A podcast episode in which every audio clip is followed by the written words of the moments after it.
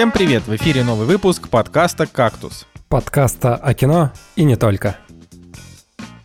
И с вами Николай Цугулиев. Евгений Москвин. и Николай Солнышко. Сегодня в программе «Новая русалочка от Диснея». Сравниваем с классикой. Фильм от подписчика «Взрыв из прошлого». Как выглядел Опенгеймер в 98-м. Телесериал «Двойник». Два Джей Кей Симмонса и два сезона шпионской фантастики. Я думал, два Джей Кей Симмонса по цене одного. Да, так тоже можно было бы. А, Всем, всем здоровки. Хочу сразу, сразу сказать, потому что мы часто забываем об этом, что вот, собственно, Boosty у нас есть. Если вы хотите поддержать ваш любимый подкаст, залетайте по ссылочке в описании, выбирайте подходящий вам, скажем так, тариф, который вам нравится, получайте какие-то плюшки а, от нас, собственно, в благодарность. Например, можно заказать у нас фильм на просмотр или послушать целый новый подкаст, который называется «Кактус Толк». Вот. А, а мы начинаем. Че, ребят, э, another week, как я, как я иногда говорю. Как оно? Ой, да, вообще, неделя, на самом деле, с прошлого подкаста пролетела незаметно. Я даже не знаю, о чем говорить в делах, потому что всю неделю просидел дома. Но нет, я на самом деле сходил на странную выставку в Санкт-Петербурге современного искусства. И современное искусство такое современное, что, конечно, тяжело понять, но есть прикольная история, потому что там достаточно длинный маршрут, и он на, на окраине города, и в конце вот этого маршрута собрались люди, и они на костре варили уху и раздавали всем, кто дошел до конца. Ребята, уха была Неплохо. просто офигенная. Я так с этого насладился, с этого момента, потому что, скажем так, странные были впечатления. Там э, можно по-разному относиться к тому, что делают люди, когда это выглядит странно. Ну, в общем, но уха в конце это была киллер-фича. И, короче, в Питере есть э, такой культовый рынок, который называется Юнона. И Что это выставка нахо- проходит на Юноне? она не на Юноне проходит, она проходит сбоку от нее, да, там нужно еще пройти достаточно много, там есть такая река красненькая она называется,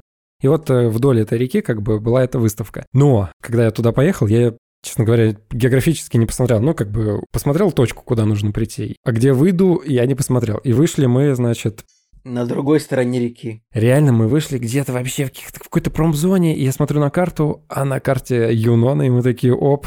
А и это был единственный реально выход, благодаря которому можно было нормально в цивилизацию попасть. Блин, Юнона. Да, Вообще такие слова из прошлого. Я тоже, я реально Юнона, я вспоминаю, это у меня, это Юнона, это у меня был какой-то одноклассник, который говорил, ну вот это, чтобы это купить, это надо на Юнону поехать. А я, а я другое слышал. Это типа вот если ты хочешь сделать аборт, чтобы об этом родители не узнали, на Юнона надо ехать. Я не знаю, Николай, ты как будто учился в другой школе просто. Потому что, ну, это что это за жесткая какая-то история? Да не, ну, Юнона это реально какой-то такой радиорынок, где можно было там, я не знаю, купить э, какую-нибудь деталь, запчасть. Но я там лично, кстати, никогда не был. Вот, а я оказался там втор- э, третий раз, то есть первый раз был когда-то в универе, второй раз был года четыре там назад, и вот в этот раз, когда я туда попал, я такой, как, что же я здесь делал? То есть, что, когда вот я здесь был? И я вспомнил, я ездил туда покупать подарок, я ездил туда покупать палатку. Не знаю, как так произошло, но действительно я там покупал палатку, но сейчас там бложка, там э, рынок, там какие-то магазины, и все в целом выглядит э, более-менее хорошо, даже получше, чем на уделке, тоже знаменитой. И так, так сказать, что вот на уделке э, сказать, что где-то что-то выглядит получше, чем на уделке, это не сильно мощный комплимент, потому что на уделке я там тоже, мы там тоже были по пару, пару лет назад или год, год назад. А, Там, конечно, атмосферно, но там выглядит все не очень хорошо. То есть сказать получше, чем уделка, сказать, ну, эта машина лучше, чем а, Peugeot 206 2001 года выпуска, типа того, знаешь. Ну, давай так, в несколько раз получше, чем на уделке. Ну, то есть Ну, что-то цивильное, там даже раздельный сбор мусора был. Ну, конечно, никто его там не разделяет. Ну, в общем, вот так вот погуляли внезапно и побывали в культовых местах э, Петербурга. Вот, как у вас делишки? Так, у меня есть две, истории небольших. Давай. А, Первая история. Значит, э, я там, я, значит, э, работал на выставке образования, ну, как там, в общем, фестиваль, где всякие модные школы рекламируются, типа, отдавайте к нам своих детей за миллиард рублей в год. И там, в общем, представьте, школа, и вот присутствует несколько выпу- выпускников этой школы, типа, вот, которые выпустились в прошлом году. И они такие а, рассказывают, вот я сейчас, типа, учусь в Нью-Йоркском университете, там на специальности международный менеджмент. Паренек, я тут учусь в Кембридже, сейчас. Кто-то еще а. учусь в, Мил- в Милане. Я такой думаю, это вы молодцы, конечно, это вам, это хорошо, хорошо у вас жизнь явно сложится. Это вот все. Николай, ну дай бог, ну, дай бог, чтобы не, пожалуйста, нормальная жизнь нормально. Это да, я, я, я как бы, я ничего не говорю, я просто, просто рассказываю, что бывает такое. Вот. Ну, это на самом деле все, больше об этом не скажу. Это как бы просто не то чтобы это история, это просто вот ну это этюд, замет... э этюд. Наблю... это ну наблюдение такое заметка. Ладно, рассказываю, значит, что важного на неделе произошло. Неделька была такая себе, но э, буквально позавчера, буквально позавчера я получил смс, в которой было написано. В смс было написано: вы победили в летнем розыгрыше от самоката. Чтобы получить приз, напишите. Это еще раз. Это не реклама, это я просто рассказываю, значит, свою историю.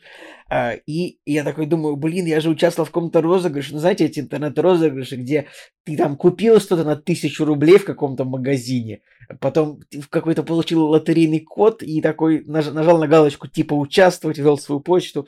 Вот я обычно, если это не занимает больше трех кликов, я обычно, э, ну, не против что-то такое поучаствовать. Вот, и я такой открыл там э, страницу, типа, какие бывают призы, а просто написано, что я выиграл, но не написано, что я выиграл. Я такой думаю, вау, может, я выиграл что-то крутое, что-то крутейшее, ну, типа, вот, ну, так живешь, живешь, живешь, и как бы э, в жизни, ну, не происходит ничего такого, э, в жизни не происходит ничего такого очень крутого, что тебя постоянно может порадовать. Там какие-то э, события, где ты чувствуешь себя победителем, успешным по жизни, там не поступаешь в Кембридж каждый день, да? Правильно, пацаны? И я такой ну думаю, ну, может быть, вот этот, вот я сейчас что-то выиграл, мне смс пришла, я выиграл в конкурс, я такой вбиваю свой, вбиваю свой имейл, логинюсь, и я вижу надпись «Поздравляем, вы вы...» А я такой, сейчас, я понимаю, что я, под, я подогреваю. Я вижу, какие там призы. Сертификат на 500 тысяч, типа сертификат на путешествие по России на 100 тысяч, сертификат на флагманский смартфон 128 гигабайт, сертификат на 50 тысяч рублей там, в М-видео или что-то такое. И я такой думаю, что же я выиграл? Я нажимаю, написано, вы выиграли Powerbank на 20 тысяч миллиампер. Я такой думаю, bitch, Yeah, Mr. White! Yeah, bitch! Magnet! В общем, ну, как-то так. В общем, вот теперь я Теперь жду, у нас это, мне... мы, мы раскупорили теперь мемы Breaking Bad, да, выходит? На самом деле, это было неподготовлено, я просто даже не знал, что сказать, но, в общем, магниты как-то подвернулись. Ну и, в общем, вот сейчас сижу, так что вчера я был просто парень, а сегодня я парень, который ждет, что ему при привезет, значит, э, курьер приз Powerbank на 20 тысяч миллиампер. Вот такая вот история, ребят. Как вот, как вы себя чувствуете, находясь вот буквально в одной аудиокомнате с победителем? С таким успешным вот был, человеком, да. Вот был Наполеон в 1800 пятом-двенадцатом годах, вот тогда. И вот теперь есть я, обладатель пауэрбанка на 20 тысяч миллиампер. Я считаю, Николай, ты достойно встал в один ряд с этими людьми. То есть мы теперь должны его называть как Николай Первый или Николай Второй? Как нам? Николай 20 тысяч миллиампер. Николай 20 тысяч миллиампер. Ой, извините. Так, Смешно. так и запишите меня в этом, в GetContact, там будут пробивать, там, Николай Пауэрбанк. Ой, да, у меня тоже была забавная история с именем в телефоне, короче. Я не буду вам говорить, как у меня Надя записана в контактной книге телефонной, но записано очень э, интересно. И, короче, приходил курьер, э, я был дома, она не было. И он такой, скажите мне код, пожалуйста. Я говорю, а я не могу, потому что у меня как бы жены нет. Я говорю, я сейчас позвоню ей. Я звоню, она на работе, не отвечает. И он говорит, ну покажите номер, с которого вы звоните. И я что-то не подумал, и я прямо ему показываю телефон с именем. И он такой, понятно. Да.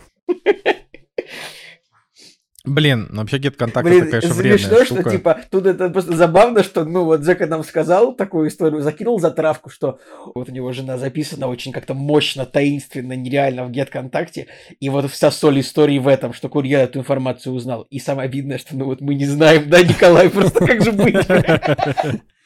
Ой, да. Слушай, ну я после, после того хэштега, который Женя и Надя использовали последние несколько лет своих сторис, я не уверен, что я хочу знать. Наша дружба достаточно крепка. Я, так, подожди, а оставим это в тайне. был хэштег? Ну, вот, я не, я не буду это произносить, не заставляй меня. Да ну скажи, господи, мне кажется, у нас ничего не было такого дикого. Нет, ничего такого дикого Жек- не было. ЖК, но мой совет, не заставляй его. Не заставляй, пожалуйста. да.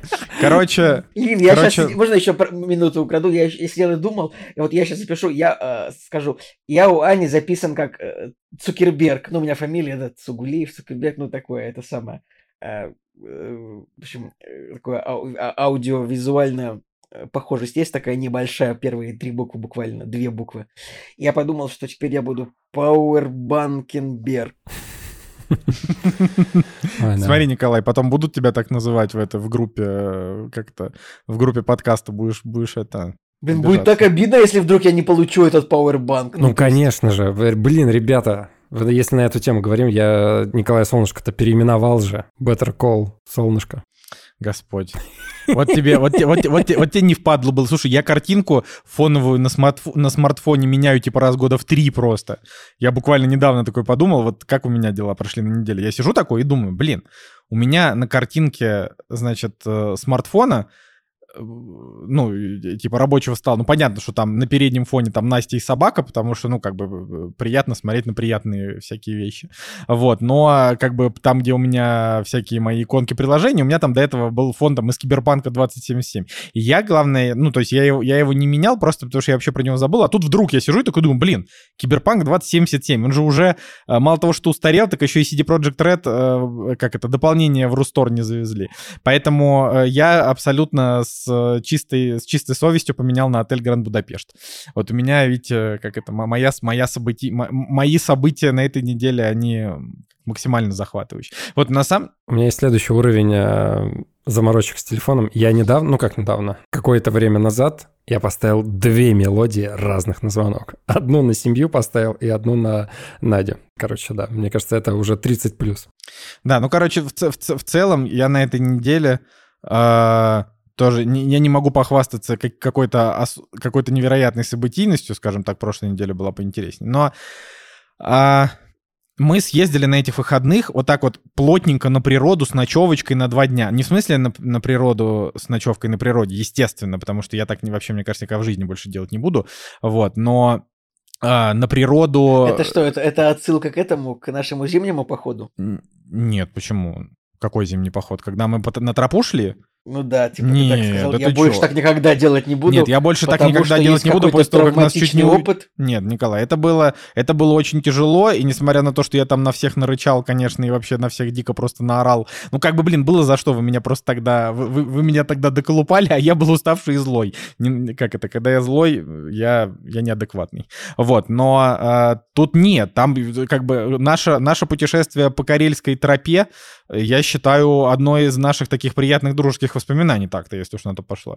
Нет, я скорее о том, что а, ну, когда нам было типа лет по 16, я, по-моему, рассказывал эту историю в подкасте, мы как-то поехали, а, короче, под Лугу, и мы там, значит, стали с палатками, и ночью там приехали какие-то люди, которые как бы начали нам, типа, угрожать, вот. И э, это все было, в общем, это была очень напряженная история, и там никого буквально не было, чтобы нам помочь, у нас был пневматический пистолет одного из наших друзей и топор, вот, и мы всю ночь не спали, мы ждали, когда на нас нападут, ну, короче, это, я говорю, это я сейчас очень кратко рассказываю, Да, на самом это деле прям, это... это прям, это, это мощная очень история, она явно интереснее, чем та, что ты сейчас будешь рассказывать, но А я сейчас это особ- я, я- я прям помню, я, нет, я помню, что вот, это, вот эту историю, которую ты сейчас освежил в моей памяти, это, конечно, это, конечно, было жестко. Ну, это было, да, это было... Интересно это было очень, реально- мне бы, я бы хотел узнать, как сейчас сложилась судьба людей, которые тогда на вас напали. В скобочках нет, я бы не хотел знать. Я могу предположить только. Я, я тоже могу предположить, но мы о таких Да. вещах в подкасте не говорим, просто потому что мы не хотим, чтобы там нас за что-то привлекли. Вот. Но у меня, у меня четкое предположение. Я уверен, что оно примерно так и есть. А, Значит, а, по поводу... Да, ну то есть там была, была такая реально неприятная история, как бы, но там... Я ее когда-нибудь расскажу в «Кактус Толке», если мы будем делать второй сезон. Типа, знаете, там какая-нибудь тема, там всякие страшные истории из нашей жизни. Вот это можно рассказать, если, блин, я этого не рассказывал. Я не помню. Так вот, значит, а, короче, и вот после этого я не хочу вообще находиться в каких-либо ночевках вне каких-либо отелей, а особенно в каких-нибудь лесах, только если это не какая-нибудь Норвегия или Исландия. Там еще более-менее, я там не был никогда, вот, э, но там я предполагаю, что вряд ли придут какие-то пьяные уроды, из, из какого-то э, местного села э, близлежащего для того, чтобы пугать просто людей из города. Я, ну, как бы, я, я не думаю, что такое есть в Норвегии или в Исландии. Вот. Э, однако подлуга, я, да, это я было, как поэтому... Человек, я как человек бывший в этих местах, да, могу сказать, что там такого, правда, нет. Вот, поэтому однозначно, типа, я, как бы, да, это история, вы, как это, вылезшая, вылезшая внезапно ниоткуда. А, вот, тем не менее, да, интересно было вспомнить. Короче, это, это действительно одна из таких вещей, вот, типа, мне прошло уже почти 16 лет с того момента, а это настолько сильно повредило мне, как бы, психику на тот момент, что я вот, я просто, я отказываюсь ночевать вообще в, э, в каких-либо палатках где-нибудь на территории России, в каких-нибудь лесах. Просто нет и все. Вот, ну, короче, поэтому мы поехали посмотреть несколько мест, в которых мы еще просто не бывали в Армении. Причем мы съездили в другую часть страны, побывали в разных городах, э, в которых мы еще не были, посмотрели один клевый монастырь, а, значит, э, мы съездили на очень длинной канатной дороге, вообще на невероятно длинной.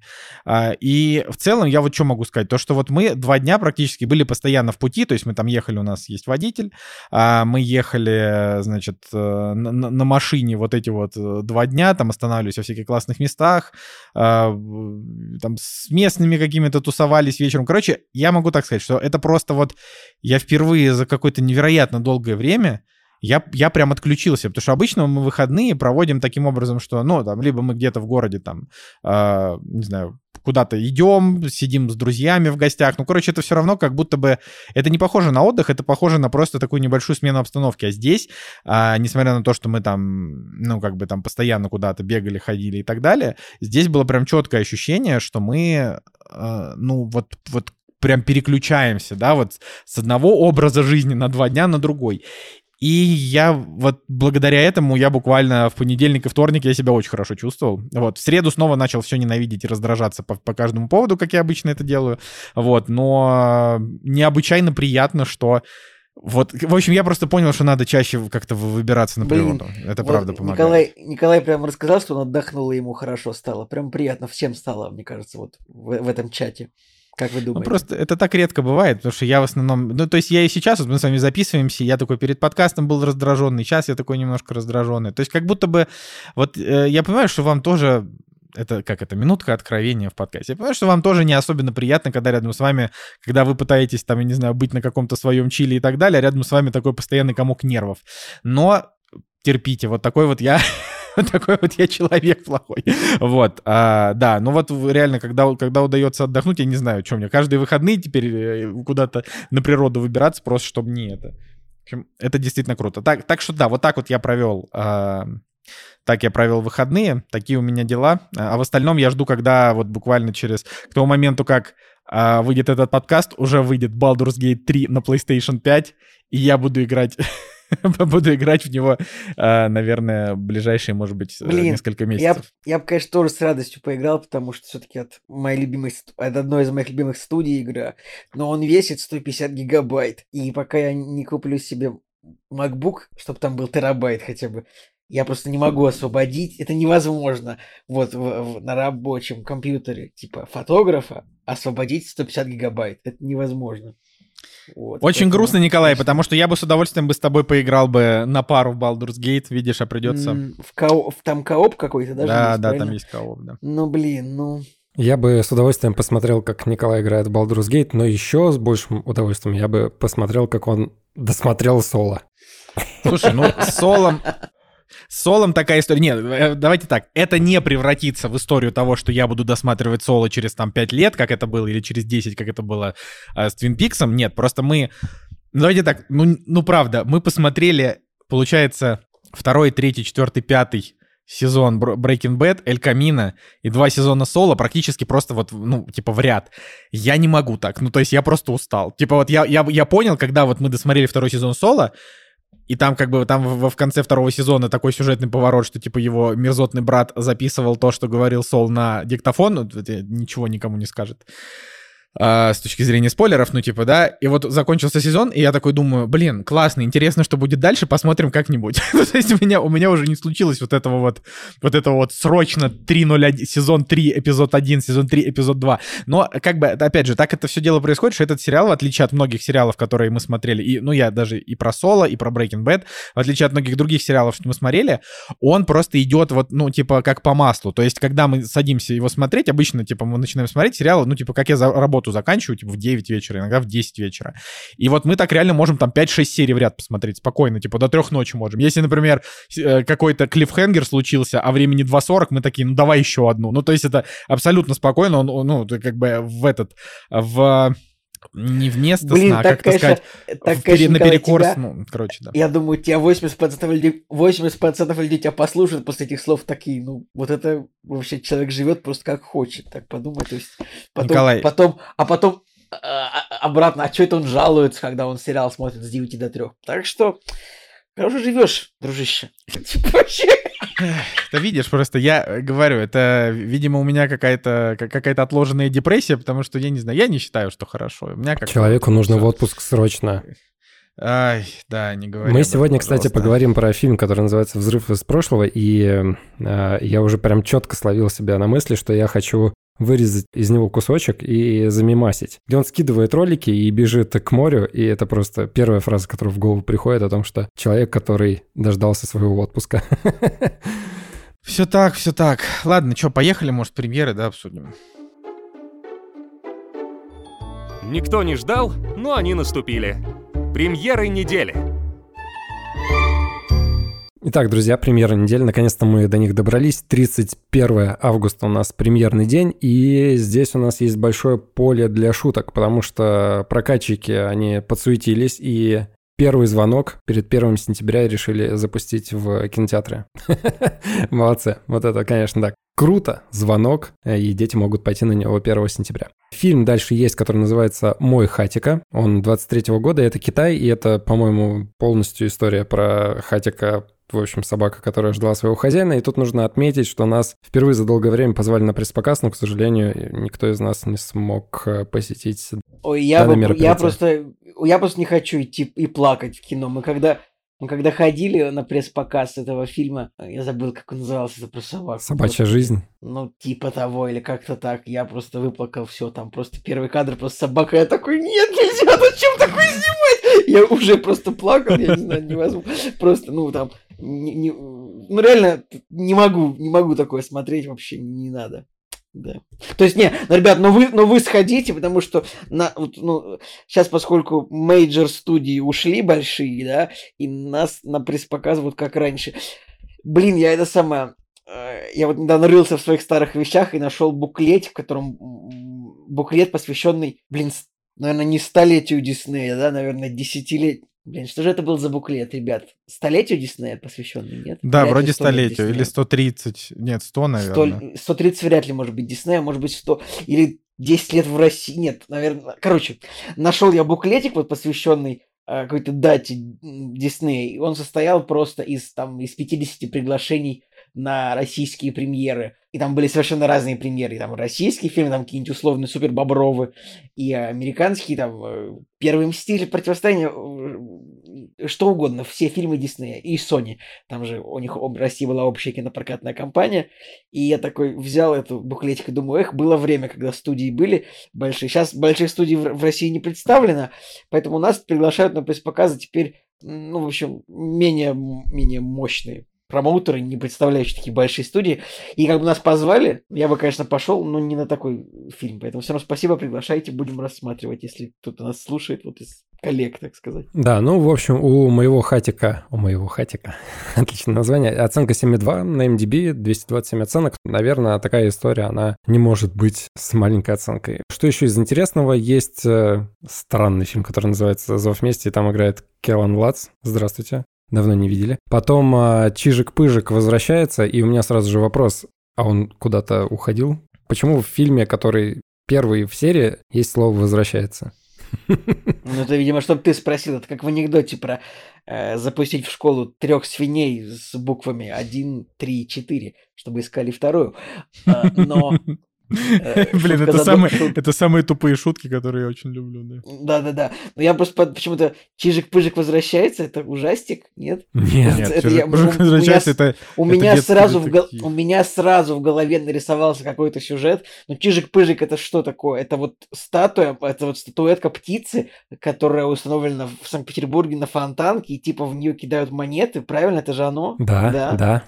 Вот, и я, у меня родился в голове сразу мощнейший э, сюжет для ужастика, что Чижик-Пыжик, вот он просто э, стоял на постаменте, вот, ну, вот этот вот ма- маленький памятник на фонтанке, он просто стоял, и вот его кидали, кидали, кидали в него эти монеты, и вот, надоело, и он пошел убивать в итоге. То есть вот вам как бы готовый сюжет для ужастика. Нормально? Это что-то из разряда Винни-Пух убивает, вот который недавно выходил. Винни-Пух, кровь и мед, да, Да. примерно такое. Вот, Чижик-Пыжик возвращается. Слушайте, нет, ну круто, что реально звонок Хидео Накаты впервые как бы в этой, ну, это ж правда классно. Я, мне кажется, я бы даже на него сходил, потому что говорят, что а, вот оригинальный японский звонок это, это типа прям супер-мега очень страшный фильм. Вот хочется. Вот. Да. Я уже прям представляю постер этого своего придуманного фильма про Чижика-Пыжика. Там это стих- он нарисован такой вот эта птица, этот чижик. Он, кстати, чижики прикольные птицы, они такие желто-коричнево-зеленые. Ну, симпатичные, погуглить, как выглядит чижик, вы, может, не знаете.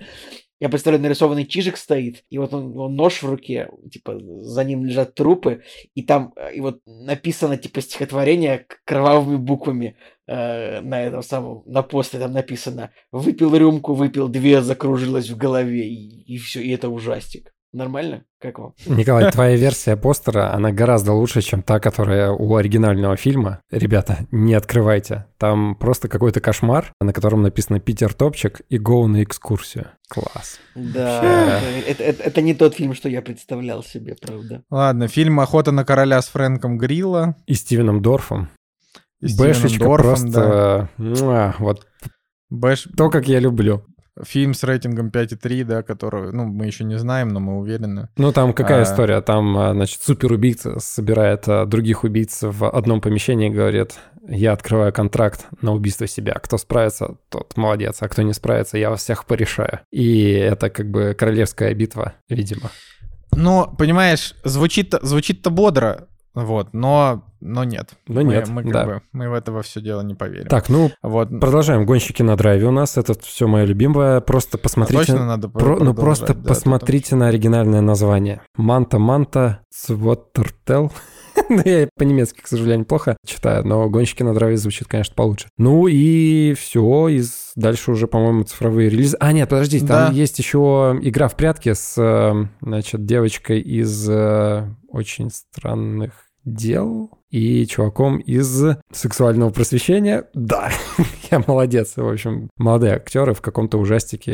э, Ну все, цифровые релизы дальше только есть обсуждать. Да, ну тоже в цифровых релизах э, некие зверогонщики с рейтингом 6. а, Космос, смерть, роботы. Что бы это ни было, господи.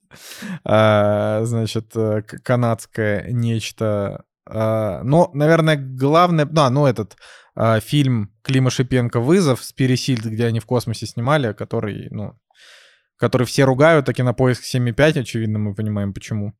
А, вот. э, А почему? Видимо, ну, потому что, потому что это русский фильм, которым завышаются оценки. Слушай, ну же- на MDB у него все-таки не такая большая разница.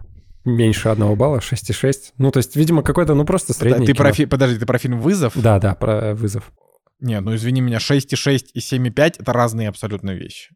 6,6 — это то, во что я могу поверить. 7,5 — это я бы поверил, если бы не было прецедентов. Да А, нет, понятно. вот. Я имею в виду, что, ну, как бы это просто средний, наверное, фильм. Не плохой, а просто средний. А я, я не говорю, что он плохой. Нет, он наверняка, наверняка нормальное кино. Просто я смотреть его не буду.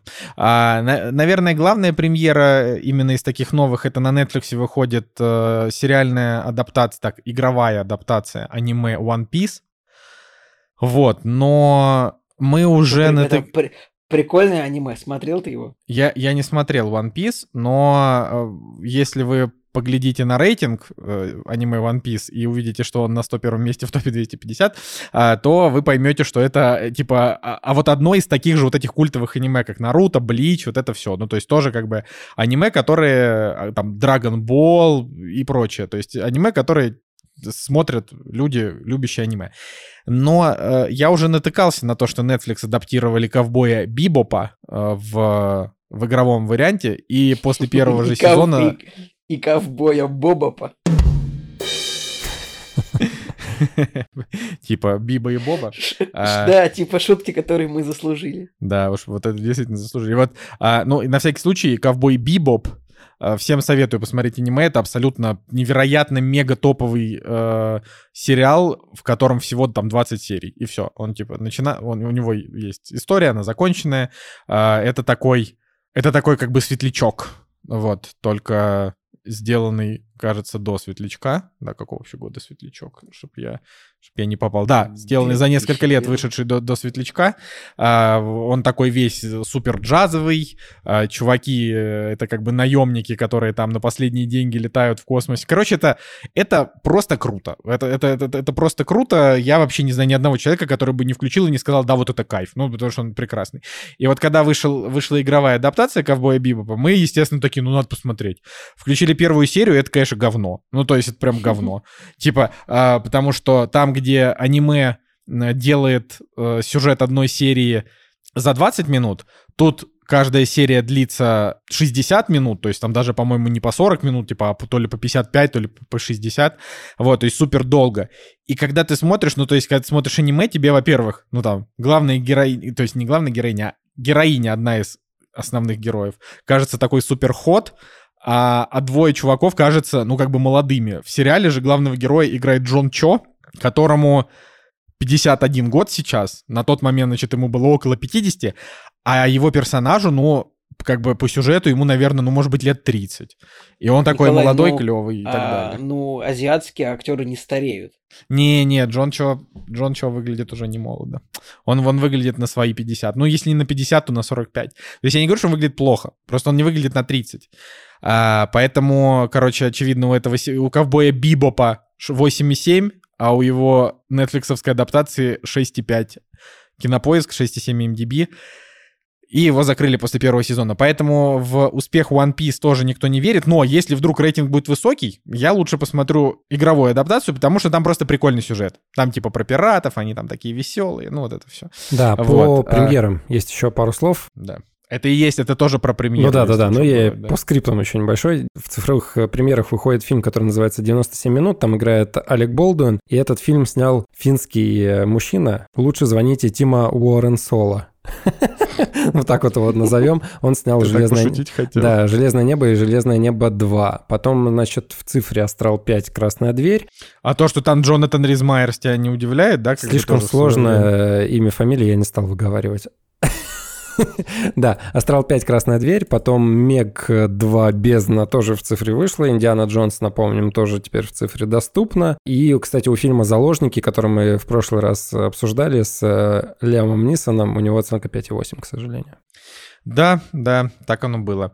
Вот. э, Можно также еще сказать, что в СНГ, в СНГ все еще идет «Синий жук», который дико провалился в прокате, Барби, Оппенгеймер, Великий Уравнитель 3. а, Значит, Кстати, у элем- него метакритик 58. у кого? У Уравнителя 3? Да. Но я не смотрел ни первый, ни второй. Как будто бы фильмы про престарелого Типа мужика, фи- который за кого-то фильм, мстит. где Дензел Вашингтон ходит с пистолетами, ну, я не знаю. Как бы, мне кажется, вот, ну, гнев стоит посмотреть, и все. И вот, ну, книга Илая, но... Книга Илая, Николай, ты чё? Ну, короче, на самом деле, вот если... У меня еще, знаете, у меня же... У меня реально кризис телеграм-канала, потому что... Ну, обычно выходит куча всего нового, я это все новое успеваю посмотреть, про это успеваю как-то написать и так далее. А тут получается, что весь месяц не выходило ничего нового, на что я бы ходил в кино, а, ну, такого прям интересного. Либо, то есть получается, что у меня... Вот я в начале месяца писал про Барби, ну, когда посмотрел Барби, а после этого я все пропустил. Я не посмотрел ни «Черепашек ниндзя», ни вот сейчас «Гран Туризма» я не посмотрел, ни вот этот фильм «2-3 Демон, приди».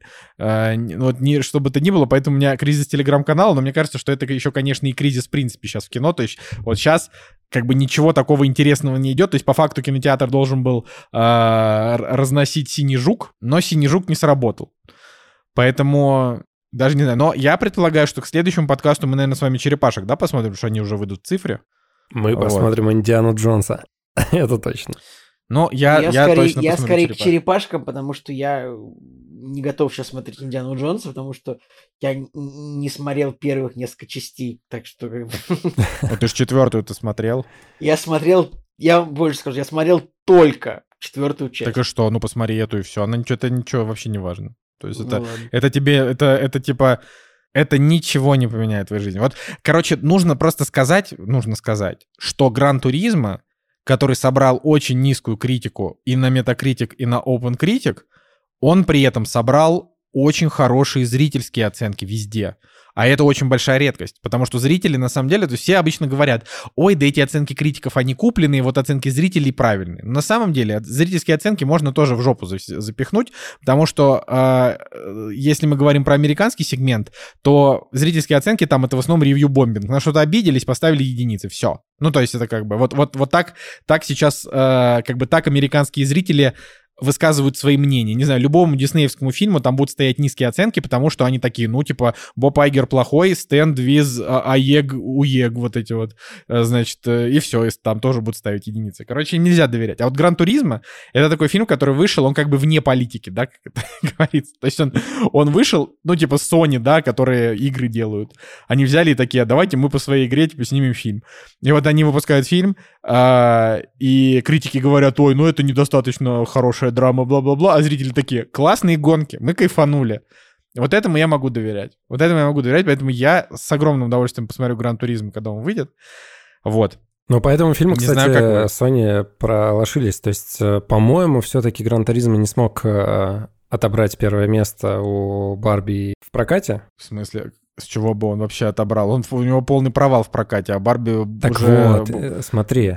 сейчас Марио обгонит. Ну, за последний уикенд Гран Туризма, конечно, занял первое место, потому что Барби идет два месяца в кино уже. Ну, как бы. То есть они все-таки заняли первое место. Ну, восем... ну, первое место с 18 миллионами, это как, я не знаю, это как, ну, это как выиграть, это как, блин, соревноваться с черепахами в беге, ну, то есть, и выиграть. Да. Ну, в общем, Еще, конечно, в том, удивительно, что- что... не, не- ну, давай, да. Суть в том, что они должны были выпустить Гран Туризмо две недели назад, ну или там три недели уже назад, но побоялись э, Барби Геймера. В итоге там всякие чуваки, которые подсчитывают бокс-офис, они посчитали, что из-за того, что они его придержали, они, наоборот, не добрали, чем э, дополучили. Я не знаю, не силен там в экономике, как... э, Назвали бы его оп- Гран- Гранд Опен Геймер. Да. Да, Гранд Барбин, Гранд Барбин Геймер. Но я так хочу сказать, тут еще, наверное, играет то, что надо уже как-то осознать, что Нил Бломкомп, вот его, ну, кино это не его. Вот это, это, это... Ты серьезно? Ты серьезно? Ты Ну, я серьезно? абсолютно серьезно. Да я абсолютно серьезно. Ну, потому что он снял, окей, он снял «Район номер 9», фильм на 7 из 10. Э, Я знаю, что он многим понравился, но, ну, черт возьми, он простой, как 5 копеек, 7 из 10. Ну, хорошо, даже если 8, неважно. Но вот он его снял. Все такие, «О, великий, великий. Дальше он начал снимать. Робот по имени Ч- Элизиум, слабый, провалился в прокате. «Элизиум» Робот по средненький. имени Чапи, слабый, Блин, а я провалился в прокате. Чапи. А ты знаешь что, Женя? А ты его пересмотри. Ты его смотрел в 2015 году. Ты уже с того момента стал намного более, э, как это, Я при- как это, при, придирчивым своим этим. Что, ты его недавно пересматривал? Недавно его? Ну, не недавно, но... Ну да, у меня стоит 8, но, наверное, это не 8, а все-таки 7, но конкретно мне нравятся кое-какие моменты. Но я согласен, например, Элизиум у меня вообще 5 стоит, но робот по имени Чапи — это мой вообще one love, я с теплотой его вспоминаю. Ладно, хорошо. Но я все равно не... Вы... Нету, нету такой фразы, которая сможет меня переубедить в том, что Нил Блом... Бломкомп на самом деле бездарь. Ну, типа, он, он наснимал кучу всяких короткометражек с низкими рейтингами, ему там дали какой-то какой-то небо... какой-то бюджет, он снял какой-то дурацкий фильм «Демоник» с рейтингом Он- у него- 4,6. То самое, он вот снял, типа, два фильма, которые предполагалось, что будут блокбастерами, да? «Рай не на земле» и «Чаппи». Ну, как бы, блокбастерами не стали, но у них рейтинги, типа, все равно 7,2 вот у «Чаппи». У «Гран Туризма» тоже неплохой рейтинг. так Элизиум, Поэтому- если что, он сам признал, что неудачный фильм. Вот так. Ну, и- ну, блин, ну, вообще, мужику 43 года, еще, знаешь, еще снимать 30 лет кино может.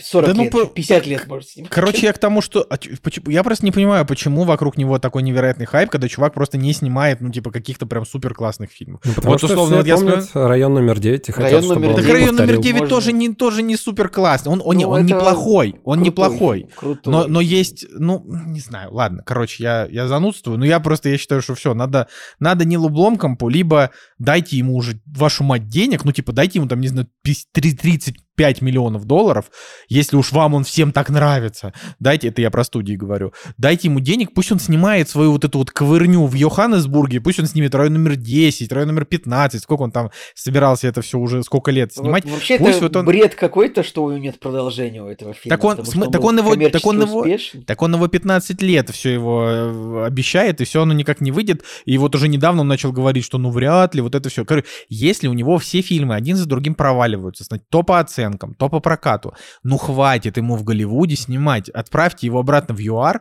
дайте ему там 30-40 миллионов долларов, и пусть он там делает свое вот это вот аутентичное кино, вот эту фантастику э, в, э, в сеттинге полуразваленного, пол- полуразваленной Южной Африки.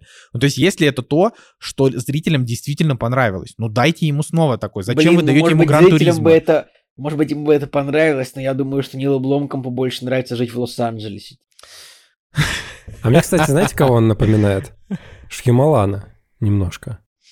Ну, внешне не, внешне Ну, не, внешне, очень не внешне, похож. вот по какому-то творческому пути вначале снял что-то прям такое разрывное, потом пошло плохо-плохо, потом что-то вот начинает выкарабкиваться, и может быть, если у него будут небольшие бюджеты, но какое-то правильное чувство, то, может быть, и выкарабкается. Ну ладно, ладно, закончим уже с ним. Что у нас еще? Все, да вроде все. А, да, у нас Николай Цигулиев обычно делает метакритик обзор, почему-то почему Ой, нет, не я хочет посмотрел вообще. Метакритик, там четыре документалки про какие-то истории неинтересные никому, и я просто решил об этом не рассказывать, потому что ну, вот я открываю Метакритик, четыре документалка с рейтингом 80, история про главу, главу компании Рено, который что-то там украл деньги, такой, кто это будет смотреть? Нет, все, документалки закрываем. Ну, вышла игра Sea of Stars, э, это, э, как это, классическая JRPG, э, с рейти... э, стартовала с метакритика 90, сейчас 88.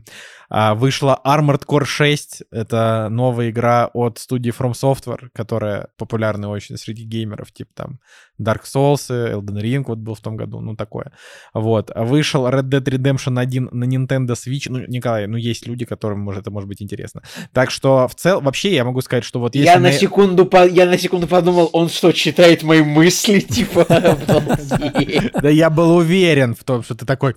Я почему-то подумал, что я почему-то подумал, что Armored Core это типа от создателей Fallen Order, ну, Не, нет, это... это, ну, это- потому это- что Fallen Order же, он же с механикой Dark Souls чуть-чуть, правильно? Я Да, подумал, а- что это а- а невероятная, невероятная дрочильня. С другой стороны, это А это, игра а это про- и есть невероятная роботов. дрочильня от Но настоящих это людей. дрочильня, дрочильня про роботов. Может быть, я бы даже поиграл бы в нее. Интересно. Короче, да, тоже с высоким метакритиком. Но надо сказать, что в отличие от фильмов в этом году, пока, пока, давайте скажем пока, а, с играми вообще все очень хорошо, но это просто потому, что они, как, как ковид начался, все ничего не могли нормально релизить в течение нескольких лет. И в этом году как бы все игры долетают, и буквально вот, ну, то есть в этом году есть несколько очень больших игр с метакритиком выше 90, и, ну, это как бы, это Блин, уже Baldur's Gate такая большая игра, мне просто нужно покупать новый ноутбук, чтобы она у меня влезла. Это прям огромная игра. Видишь, я просто... Со слона. Я, я, я стер просто треть, треть, треть игр со своего PlayStation для того, чтобы он на нее поместился. Потому что он там также весит. Но, как бы, да, интересно, посмотрим, поглядим. Для тех, кто не знает, что такое Baldur's Gate, это вот, это вот, как вы себе представляете, игры с видом сверху, только там еще помимо вида сверху, где чувачки бегают, можно еще делать вид со спины, потому что они так придумали. А еще там 17 тысяч вариантов концовок. Поэтому там... Поэтому эта, игра типа настолько сильно вариативна, что ее можно в ряд пройти там пять раз подряд, и все прохождения будут отличаться. Вот это, это очень классно. Это вот очень классно. А, Поэтому, так как я вообще не фанат этого жанра, но я ее предзаказал, потому что я не могу просто пролететь мимо хайпа, когда 97 метакритик, и все говорят, что это просто лучшая игра в истории. Я такой, ну, это, Это, это вызов. Это вызов. Нет, Вот. вызов в цифровых премьерах. Ладно.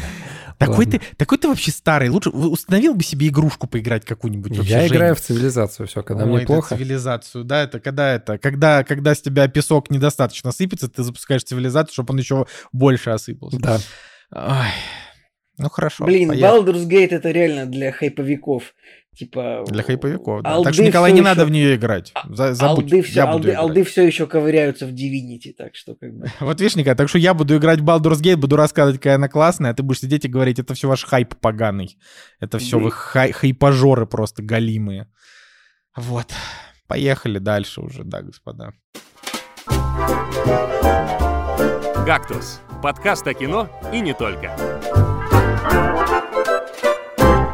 Да, друзья, перед тем, как я начну свой долгий и скучный монолог про русалочку, скажу, что забыл упомянуть, что 31 числа, 31 августа выходит Adventure Time Fiona and Cake.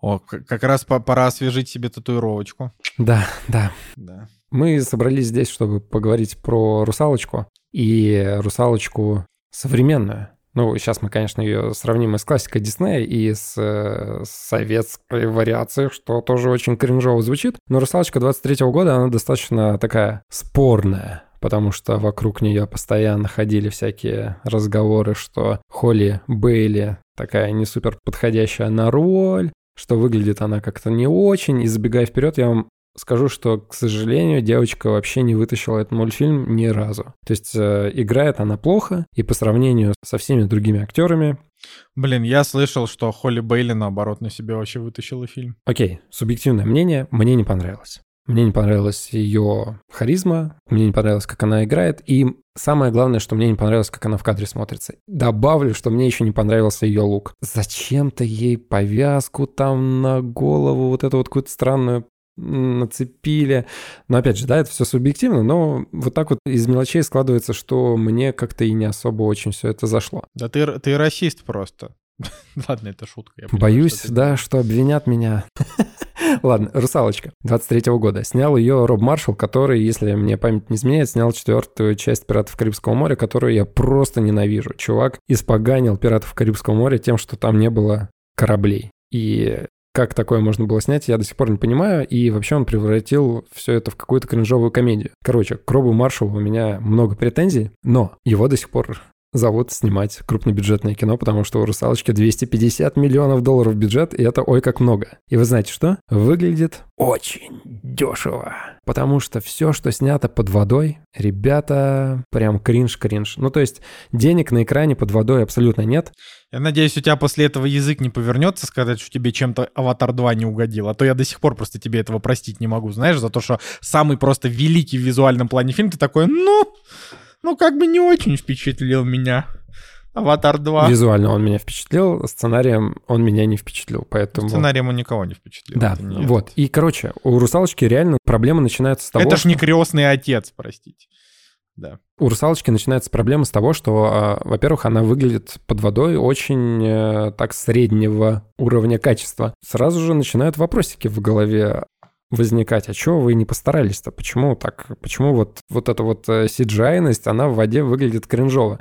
Хотя, вспоминая тот же, например, э, Аквамен первый, он под водой вроде бы как бы и неплохо выглядел в свое время. Ну да ладно, окей, технические моменты. Их можно опустить, все-таки в какие-то моменты можно на это закрыть глаза. И дальше было интересно, как они переснимут классику, да, диснеевскую, которая вышла аж в 89 году. Ну, то был мультфильм, а это как бы уже такой фильм. И вы знаете что? Они взяли как бы что-то прям процитировали откровенно, что-то взяли, процитировали и просто монтажом перемешали. В мультике с одной сцены начинается, да, в фильме начинается с другой сцены, но по факту это все то же самое, просто в разной последовательности идет. И ты такой думаешь, ну окей, ладно. И своего они очень мало как бы начинают привносить, и все отличия, они где-то в середине начинают раскрываться, когда мы узнаем, что оказывается у принца Эрика есть э, семья, и он вообще приемный, то есть у него в этом фильме есть мама, чернокожая, принц Эрик белый. Вот, в мультфильме такого не было. В мультфильме был просто принц Эрик и его слуга, придворный мужик, да, которым помогал а, как-то в своих... Принц Эрик и его придворный мужик.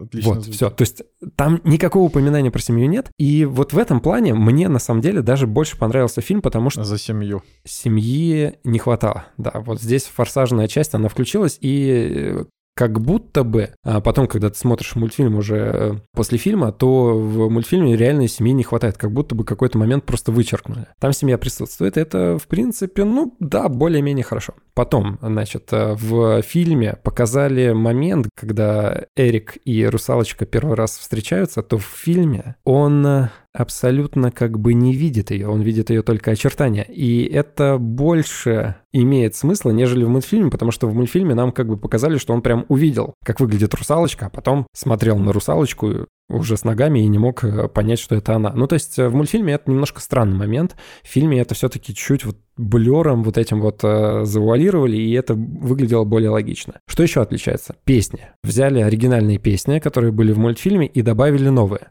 Сделали рэп. Да, здесь есть тоже интересный момент, потому что добавили новых песен, и кто за новые песни отвечает? Отвечает за них Лин Мануэль Миранда, который придумал Гамильтон, который мы обсуждали тоже в подкасте. Великий. Некоторые песни новые, они под вопросом, ну, некоторые мне не очень понравились новые, но одна была супер крутая. Еще вот момент, который они изменили, если в оригинальном мультфильме там была птица, которая изучала вот человеческий быт, и она была такая немножко комичная, и это была птица мужского рода, то в фильме это женский персонаж. То в фильме это самолет. Нет, в фильме птица, это женский персонаж, и это такая Супермен. подводная птица, которая как бы может существовать под водой. То есть ныряет и там что-то тоже разговаривает и так далее. И, короче, вот этой подводной птице у нее есть новая песня «Рэпчик» на три минуты. Очень крутая, просто прям бомбическая. Мне кажется, вот именно песня из «Русалочки» вот этой вот птицы, она может взять какой-нибудь «Оскар» за лучшую оригинальную песню. Реально очень круто сделано. И потом я себя словил на мысли о том, что не надо было все копировать. Нужно было все-таки вот свое видение от и до делать. И тогда это было бы круто. Ну, то есть, если бы все новые песни написал э, Лин Мануэль Миранда, то, может быть, может быть, с моей точки зрения, у новой «Русалочки» был бы шанс э, быть э, чем-то новым. А так это просто что-то перекопированное, что-то, может быть, знаете, не какие-то небольшие ошибки мультфильма поправили, но если мультфильм без вот этих мелочей, которые поправили в фильме, он смотрится все-таки целостно и он не страдает, то то, что отсутствует в фильме и то, что есть в мультфильме, вот так вот сложно, это настолько критично, что фильм начинает сыпаться. То есть в каких-то мелочах они отходят от канона, ну, условно канона, да, и переиначивают его, и фильм просто начинает сыпаться, и он смотрится как что-то бредовое, что, ну, не особо клеится. И в моменте, когда я смотрел «Новую русалочку», я такой думал, блин, как мне не нравится все-таки, ну, блин, это просто на 5 из 10. Но потом я, действительно, да, я поставил бы фильм 5 из 10, но потом, спустя время, я все-таки понимаю, что есть какие-то нюансы, которые все-таки классные. И жалко, что они их не дожали. Слушай, ну ладно, как там Хавьер Бардем и Мелисса Маккарти? Вот это же важно. Мне еще интересно, почему оригинальный мультик длится 80 минут, а этот типа 135. Короче, вот они чего-то там своего добавили, э, какие-то, может быть, сцены э, разбавили по хронометражу. Казалось бы, вот так вот, если сейчас вспоминать, кажется, что это все одно и то же. Не, ну драматургия фильмов и драматургия мультфильмов это же разные. Мультики всегда подинамичнее. В них всегда быстрее герои принимают какие-то решения. А я тебе, там. я, я знаю, я знаю, как ответить. Смотрите, почему мультфильм идет э, меньше и почему основная претензия у меня к мультфильму. В мультфильме все шло достаточно правильно по хронометражу и по темпу, до самого финала. Но когда начинается финал, кажется, что его порезали, и там просто какое-то супер ускорение. И финал происходит, ну, буквально за 10 минут. То в «Русалочке» вот э, финалу уделили больше внимания, и там это все вот э, по хронометражу больше развязано. Вот именно, наверное, вот этот вот э, диссонанс по э, минутам, он э, с финалом связан больше. А Хавьер Бардем. Короче, он просто появляется, ты на него смотришь, такой, ну, как бы, да, прикольно увидеть э, хорошего актера, который уделывает весь молодняк Вот. Но у него столько мало экранного времени, и он настолько блекло вписан вот в эту подводную э, жизнь, которую ему обставили. Подводную братву. Смотрите, если в мультфильме это было красочно, краб, которого зовут Себастьян, он был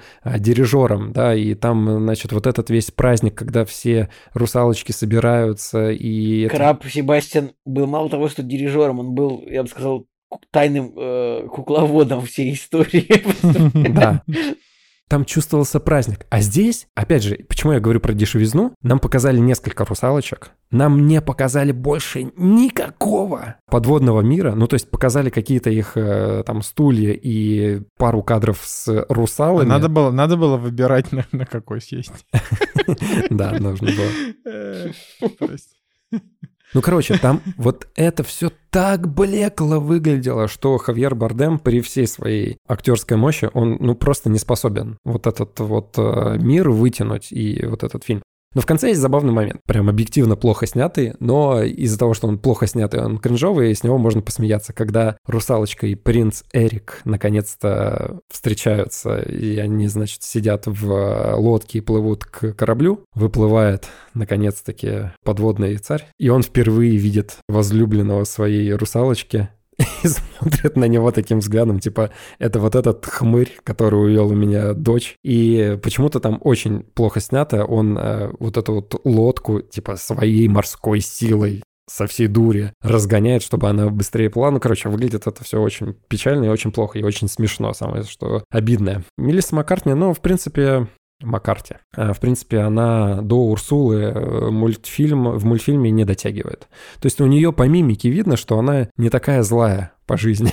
вот. И вроде бы она пытается сыграть э, злого персонажа, а, вот эту вот а, ужасную тетушку. Да, графонисто ее там хорошо нарисовали. Конкретно какие-то сцены, они плюс-минус хорошо сделаны. Но в целом она не вызывает такого ужасного трепета, как вот это вот зло, которое есть в мультфильме. Финал полностью, кстати, скопировали, э, развязку, то же самое, все, ничего нового не придумали. Ну и, короче, вот так вот по факту ты такой сидишь и как будто бы у разбитого корыта оказываешься. Но самое, что меня больше всего расстроило, знаете что? Когда я посмотрел фильм, я понял, что это бы могла бы быть охрененная часть э, вариации «Пиратов Карибского моря». Жень, ты, ты сошел с ума. Да, слушай, я сошел с ума, но Может, они в одной, в одной вселенной происходят. Смотри, не вариация «Пиратов Карибского моря», а то, что дух мог бы быть вот того диснеевского, что мы видели в первых трех фильмах э, «Пиратов Карибского моря». Короче, фильм начинается с э, празднования, чествования принца Эрика, что у него день рождения, и там салюты бабахают и так далее, и команда такая на корабле. И ты чувствуешь вроде бы вот этот маленький Вайб Уилла Тернера. вайб Вилла Тернера, а он даже на него немножечко так похож, но это просто слащавость плюс 100 сразу же к э, Виллу Тернеру. И вот эта команда, которая там на корабле, по акцентам, по каким-то декорациям ты чувствуешь, что это могло бы быть, но насколько тупо и насколько хило там прописали диалоги и вот всю обстановку, что вот это вот ощущение, оно сыпется через минуту и вообще бредовость ситуации, как там рушится корабль и э, вообще все, что там происходит. Я просто понял, что они могли бы сделать атмосферно очень круто. Они могли бы немножко потемнее сделать э, атмосферу, немножко жути туда нагнать, и это бы выглядело, ну, действительно убить, прикольно. убить отца русалочки, отрезать голову Урсули, например, да, то есть там, ну, типа, чтобы вот трушно было. Ну да, а здесь получается, ну, прям супер какая-то детскость. э, Рейтинг, наверное, даже не 6 плюс, а типа 0 плюс, к сожалению. Целуются в кадре. О, смотри, во-первых, то, о чем я забыл сказать, и то, о чем я хотел сказать. Главный посыл вообще всех русалочек, которых я пересмотрел, это то, что принц Эрик — это просто самый тупой персонаж этой франшизы. Он настолько тупой, что каждое его действие выглядит нелепым и каким-то несвязанным, непонятным и так далее. В фильме они попытались, может быть, немножко это исправить, но все равно как бы он реально дебил. У меня нет объяснения тому, как он себя ведет в картине. Ну, то есть перед ним уже у него синица в руках, а он все журавля в небе ищет. И, казалось бы, со стороны ты уже понимаешь, что чувак, чувак, ну, ну как можно быть таким идиотом? Ну, короче, ладно, это все субъективно, но когда русалочка и принц Эрик наконец-то находят друг друга и понимают, что все, они вот сейчас могут поцеловаться, то ли это вот эта вот современная толерантность, то ли еще что-то, но химия на экране просто ее нет. Поцелуй нам показали, знаете, вот чмок в губы А, зна... Извини, просто, а знаете, где есть химия? в Breaking Bad. Breaking Bad. Да. Ну, как бы, и, все. Короче, они там просто делают чмок, и камера уходит. И встреча русалочки принца Эрика — это самая блевотная вообще часть этого фильма, потому что так ужасно снять э, встречу двух Ну, персонажей, смотри, которые... целовались, значит, ПГ-13, все. Ну, опять же, я тебе говорю, они в засос не целовались. То есть это просто чуть ли не в щечку. Они там вот... Губами прикоснулись, все, детям уже нельзя Губами смотреть. прикоснулись, ПГ-13. Да. А, кстати, у фильма-то ПГ. ПГ. Просто А, ПГ. это значит, ПГ это значит ноль, да. И, короче, вот, э, вот эта вот тема о том, что они должны поцеловаться, принц э, с, принцессой, поцеловаться и как бы как мы и любим, да, здесь такого нет. Встречи знаковой тоже нету. Пф, где мое детство, ребята, куда вы его дели? В мультфильме все намного лучше. Есть в мультфильме тупые моменты, но вот именно химия между двумя персонажами и вот это вот э, вожделение принцем Эриком, там это намного более ярко, как мне кажется, а- обыграно. Но это все касается вот того, что мы знаем. И когда я посмотрел мультик, когда я посмотрел фильм, мультику я, кстати, пока финал не наступил, я подумал поставить 8. Но когда, ну, когда мультфильм закончился, такой, ну, наверное, между семеркой и восьмеркой слишком быстро там все развязали. Ну ладно. Это тоже такой спорный момент. И мне захотелось посмотреть, э, что же было еще. И оказывается, есть э, советская вариация Подожди, русалочки. Жек, я вижу, что... Стоп, ты сейчас про финал... Какой, какой русалочки сказал, что ты хотел 7 или 8 поставить? Мультфильму. А, хорошо. Потому что я смотрю, что у тебя у, Амер... у русалочки 23 года у тебя 5 стоит. Да, 5. И это объективно. Но это объективно, реально, к сожалению. Мультфильму все-таки оценку заслуженно я поставил побольше. И потом мне в итоге захотелось сравнить, а что же вот в оригинале? Вот реально, это ты вот, Николай, говоришь про мое свободное время. Да, потом, потом Женя такой, ну вот, посмотрел я еще одну итерацию А, а русалочки и подумал, а как там спящая красавица поживает? Еще, должна быть аниме-версия русалочки. Еще должна быть колумбийская версия. Как, должна быть как-нибудь... Русальдина. Эль, Мерма, Мермадина, как-нибудь так, типа Мермейд, все такое. А, да, ну, на самом деле, э, советская вариация мультфильма, она идет 29 минут всего. Ну, короче, вот там все прям по жести. Там, видимо, как э, Ханс Христиан Андерсон написал, так все и как бы... То есть нет никакого хэппи-энда в конце, есть э, жертвование собой ради большой любви. Все. И советский мультфильм, он выглядит крипово. Там ее зовут не Ариэль, наверное, а Таня. И типа, и, И принца зовут... и она работает на заводе, и она не русалочка, а просто комсомолка. Э, нет, И на она самом деле все там передано как, э, как и должно быть, но вот эти вот красные акценты и какая-то готичность, э, ну, интересно, такого вот... В принципе, я, наверное, не был готов увидеть, но очень жесткая история и, к сожалению, грустная. Все равно принц Эрик даже в советском мультфильме просто дебил. Язык не поворачивается его как-то по-другому назвать.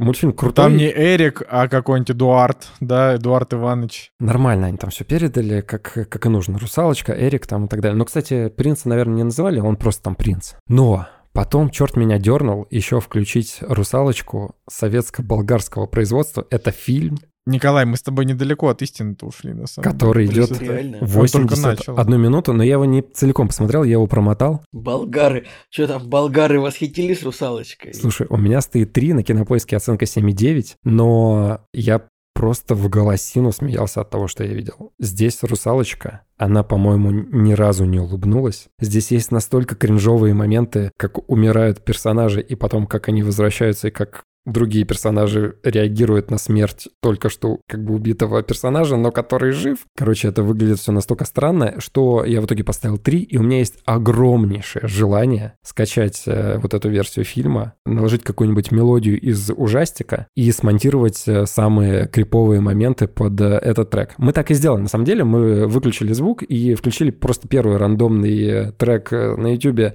типа фильм ужасов, и мы хохотали минут 10. Ну, потому что супер кринжово все это смотрится, и там тоже русалочка уходит в небытие, а принц Эрик остается с другой чекулей, но все равно, э, вот это прям худшее. Нужно наложить на болгарскую русалочку перевод Гаврилова, типа «Камбала, моя У милая этой- Камбала». У этой версии 7,9 вообще оценка, я вижу, и 6,8. Но я так понимаю, что Жека после того, как посмотрел «Четыре русалочки», зашел в приложение своего банка и купил акции корпорации «Русал». Типа, русский алюминий.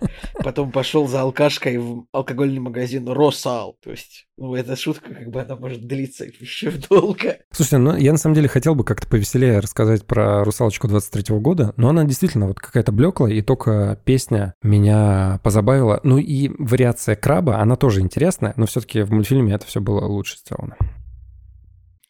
Но Ладно, спасибо, спас мои 130 э, минут моего времени, потому что не то, чтобы я планировал, но, но наверняка когда-нибудь случился бы момент, когда я такой, о, я еще «Русалочку» не посмотрел, а вот сейчас я возьму и не буду «Русалочку» смотреть, так что... «Кактус» — подкаст о кино и не только.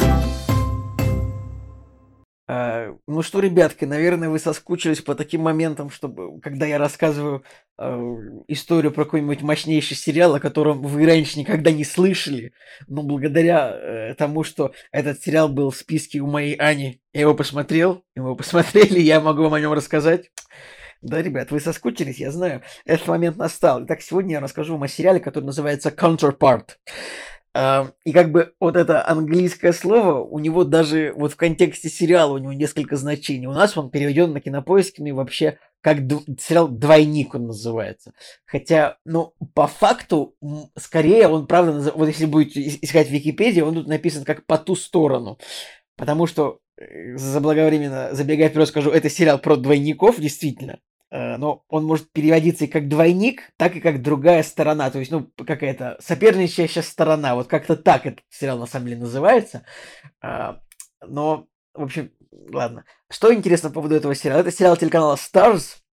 Э, почему-то я не знаю, что об этом телеканале сказать. То есть это небольшой телеканал, который вообще э, давно все прогнозировали, что он должен уже давно погибнуть и быть поглощенным каким-то другим большим каналом, но пока что он существует.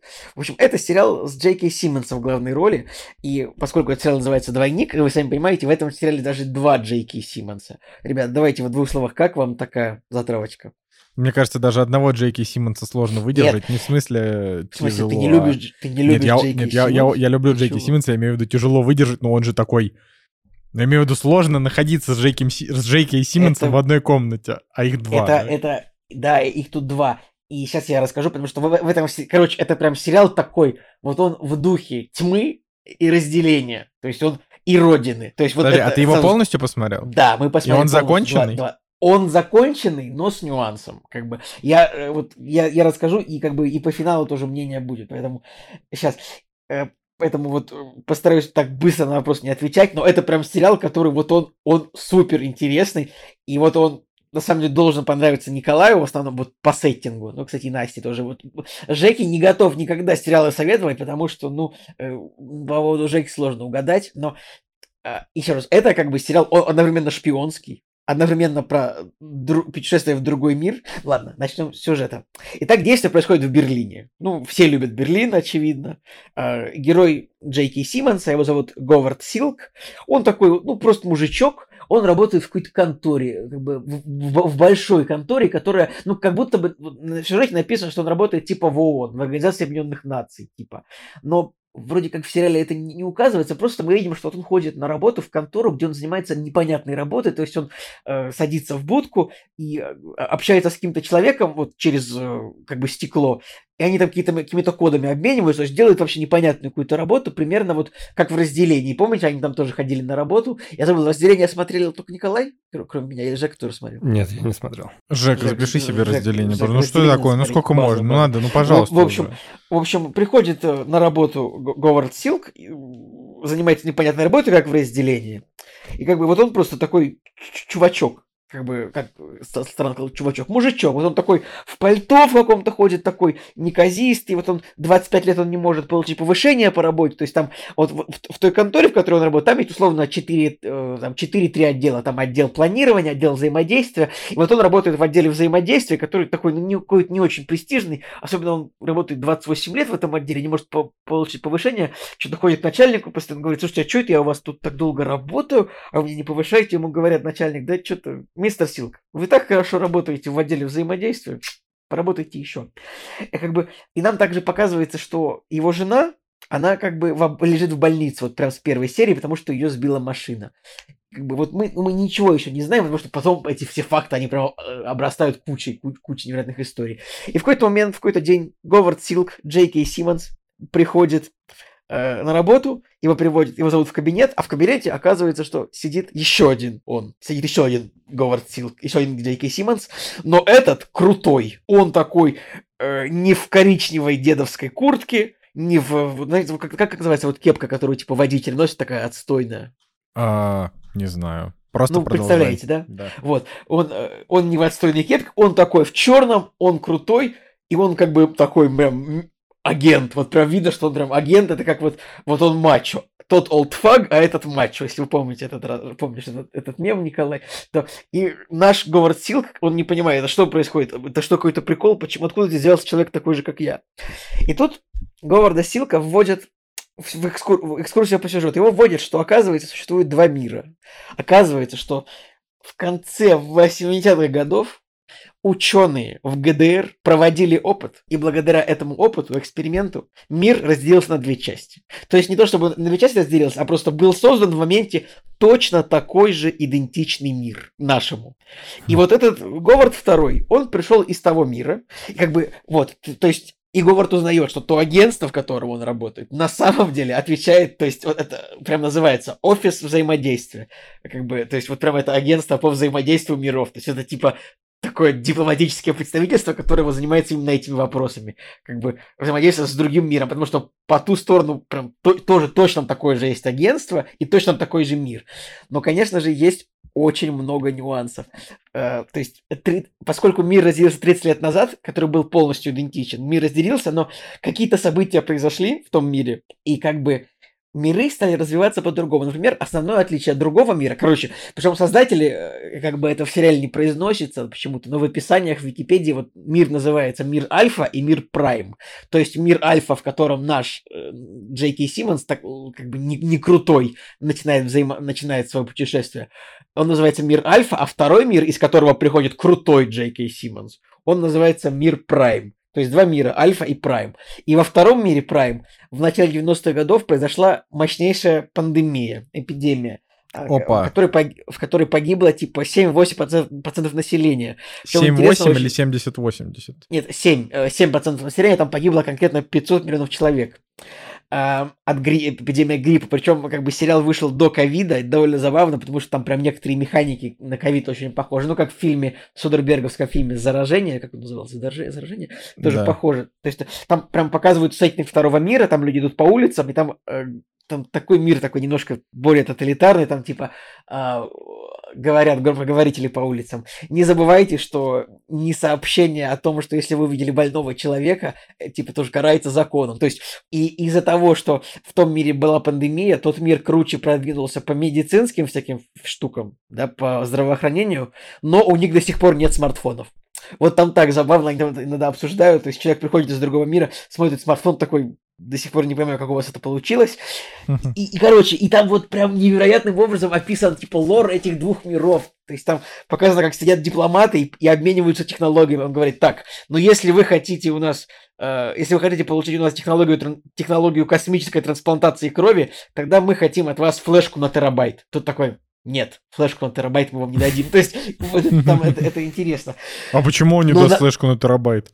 Черт ну, пархатый. Нет, наоборот, там флеш контрабайт как раз таки предлагали, а вот в технологию трансплантации крови не отдали там как-то. Вот. И, а в чем завязка сюжета? Потому что вот второй Говард Силк, как бы он приходит в этот мир, э, приходит в первый мир, потому что плетет, как бы, потому что плетется заговор, очевидно. Потому что во втором мире как бы действует группа фанатиков, которые считают, что за пандемию этого вируса, который появился во втором мире, был ответственен первый мир. И как бы они как бы хотят отомстить вот за это. Э, то есть движим, движимые местью или сентиментом а, группа фанатов, э, ну как бы фанат, фанатиков занимаются тем, как бы, что подготовлением плана по уничтожению значит, первого мира И как бы этот первый сезон сериала, он невероятно шпионский. То есть это тупо родина, тупо Homeland. Там непонятно, откуда у тебя информация. Там кто-то передал что-то кому-то. Там этот посол, нужно с ним встретиться. А, то есть прям первый сезон супер шпионский. Второй сезон, он тоже такой же шпионский, но он прям больше показывает раскрытие этого мира, раскрытие лора, как вообще получилось так, что а, как получилось так, что а, мир разделился на два мира, как получилось так, что открылось вот это вот бюро взаимодействия, в котором работают персонажи. Там именно что самая высокорейтинговая серия у этого сериала, это именно серия типа 30 лет назад. Как появились э, два мира. Там прям рассказывается история ученого из ГДР, который вот проводил опыт, и что там получилось в этой серии прям рейтинг, рейтинг 9,6. И сериал, короче говоря, он прям, ну то есть очень крутой лор. Там прям вот, может, мощнейшие спецагенты э, пытаются вычислить друг друга, передают сообщения из одного мира в другой, пытаются, а чтобы там пройти из одного мира в другой, там буквально переход действует, и как бы это граница, пограничный пункт, там нужны визы, там визы выдаются там на 6 часов или на день, то есть там прям супер интересно, значит, вот смотреть, Э, то, как эти два мира показаны, чтобы нам, э, то есть, ну, Берлин же существует в обоих мирах, очевидно. В первом мире обычный Берлин, во втором мире Берлин такой с какими-то футуристичными зданиями. А, и Э, в общем, так. Блин, это все действительно звучит интересно, Николай, заинтриговал. Я такое люблю. Вот прям, Там как, вот будто прям... Бы, как будто бы это что-то крутое, что мы просто пропустили. Э, да, в том-то и дело, что я тоже об этом сериале не слышал. Там, причем э, сериал такой, вот он по своему качеству производства, он похож ну, на многие сериалы, вот э, на многие сериалы, производству которым отношение имеет Мортон Тильдум. Это такой чувак, который, например, вот он снимал «Укрытие», он снимал «Защищает Джейкоба». Э, ну, в общем, сериал для Apple TV в основном. Сейчас, подожди, точно погуглю, что он еще снял.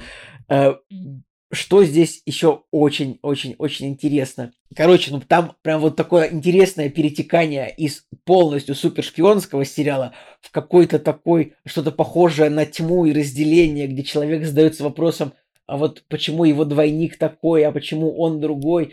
И там тоже он, этот сериал, его прям нужно очень внимательно смотреть, чтобы понимать все тонкости сюжета. Потому что там даже все происходит в двух мирах, и не, не с каждого кадра вся тоже понятно, в каком мире все происходит. Там есть куча кадров, где прям два актера в, в моменте, два актера присутствуют вот в одном кадре, общаются друг с другом, двойники друг с другом. Э, есть даже кадры, где дерутся двойники. Есть серии, где они нашли прям близнецов актеров, чтобы им было проще снимать э, какие-то сцены с двойниками. Э, небольшое разочарование от этого сериала, оно как бы в чем есть в том, что он прям весь идеальный, но финальная серия немножечко просела. И вот прям это единственное, почему это, это единственный как бы а, камень камень подводный в этом сериале в том, что вот последняя серия, она как будто бы, как будто вот они такие, мы будем снимать три сезона, но перед последней серией им сказали, что будем снимать два сезона. И поэтому они несколько, они как бы завершили сюжет, в принципе, как бы там, э, но кажется, что смазали некоторые серии, там есть прям обескураживающий момент, что прям вот в финальной серии там игнорируются некоторые факты из предпоследней серии, от этого я вот прям был просто в бешенстве и в ярости, то есть там условно, там сюжет типа предпоследней серии, это не то, чтобы это прям какие-то большие спойлеры, сюжет предпоследней серии, сюжетный момент, то что вот в здании нет никого, то есть вот все сотрудники типа отправлены домой из здания.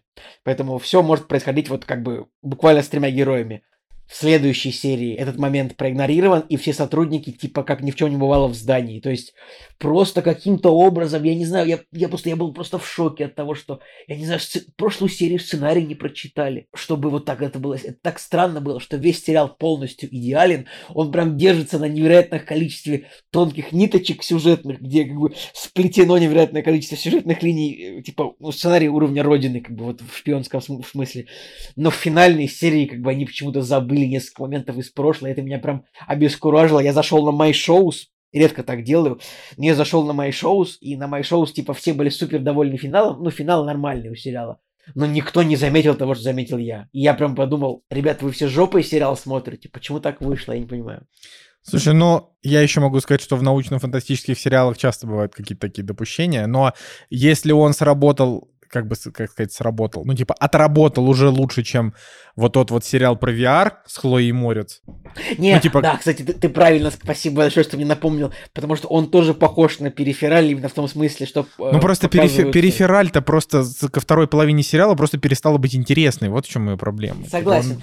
Этот сериал нет, он именно... У него, наверное, самый лучший разгон у него где-то в середине второго сезона, как бы, потому что вот когда показывается особенно предыстория этого мира, он похож на периферийное устройство, тем именно что тоже показываются э, два мира из двух как бы эпох, это, это прям интересно, но, но он гораздо лучше, то есть перифераль, если можно было не смотреть, я бы, конечно, не смотрел, но изначально, изначально думалось, что это будет что-то прикольное.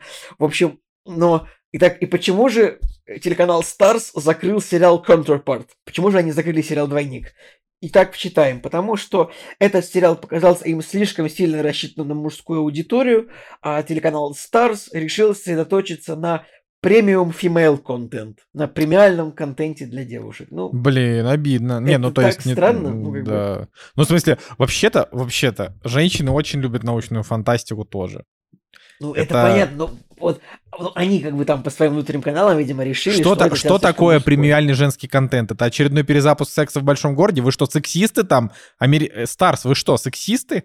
Вы сексисты? Вы сексисты, что ли? Вы сексисты? Я, я, я, я как бы не знаю, но это довольно э, странно. Но, но с другой стороны, как бы сериал, он не обрывается, как бы. То есть не, он, он как бы там ну, просто, ну просто закончился, да. Он закончился. За... Что бухтеть-то? Что бухтеть? Да, закончился. В общем, Поэтому вот реально я хочется этому сериалу спасибо сказать за, за, то, что он подарил вот именно вайбы тьмы, когда показываются вот временные линии, какие-то переходы между мирами. Это прям, прям так интересно. Еще Берлин, вот там вот это вот шпионский Берлин, это же тоже такое всегда, такие вот эти намеки, вот ГДР, ФРГ, это вот, ты же вообще, же Николай же вообще фанат всего. Когда вот ему скажешь, вот в этом фильме про ГДР и ФРГ Николай такой... Э, я в пути. Исчезея, исчезея, исчезея я смотрю, я сказал, хотя я сказал, я вижу, наверное, это было не совсем верно по-немецки, но как бы, ну, я на самом деле даже удивился, что вообще есть э, сериал мощный, прям с Джейки Симмонсом на 20 серий. Кстати, еще актриса Оливия Уильямс, которая, например, она играла в, в отце, она играла вот из последнего, в Короне она еще играла. То есть тоже много она где играла, хотя мне казалось, что я не, могу сказать, что прям помню сильно эту девушку, но она тут тоже играет двоих персонажей, и как бы это, конечно, ну, тут много героев, которые играют двоих версий себя. И в сценах, где они общаются сами с собой, и прям забываешь, что это не близнецы. Но Джейки и Симмонс в этом смысле прям, э, ты прям видишь просто по походке, какой это персонаж. То есть ты прям видишь, это два разных человека, потому что, ну, герои, правда, воплотили это очень круто. Что, ребятки, так что вот если вы искали какой-то хороший сериал, вот прям с мощно прописанным миром, с, с глубоко прописанным лором, как бы чтобы он был одновременно и шпионский, и фантастический, то, ну, сериал Counterpart, он, в принципе, для вас. Ну, то есть, в принципе, вот что я думаю по этому поводу. Да, ну Прикольно. звучит интересно. Поэтому, да, поэтому да, даже, да. даже несмотря на немножко смазанный финал, то есть он смазан именно потому, что вот как будто реально перед, перед десятой серией такие ребята, все, третий сезон больше не снимаем, поэтому завершаем все и это самое. То есть у него все равно был период своего пика и как бы и, и интереса, поэтому я благодарен этому сериалу, поэтому ставлю крепкую восьмерочку. Вот, если бы, наверное, был еще сезончик, наверное, можно было бы выйти в 9, но как бы как бы, да, как вышло, и в 2017 году Джеки Симмонс еще не был таким раскачанным дедом, каким он сейчас является. В смысле не а, Ты имеешь в виду физически или Да, да, да, физически. Нет, в девятнадцатом году там есть, в этом сериале есть сцена, где он там, а, значит, ему там в квартиру пробираются злодеи, он их так кулачок раз, кулачок два, обоих повалил, и там прям мускулы, мышцы, так что нормально. Кстати, очень, очень достойная роль Джейки Симмонса тоже, как бы, ну, вы понимаете. Что вот. ж. Так что я, я, наверное, закончил пока что.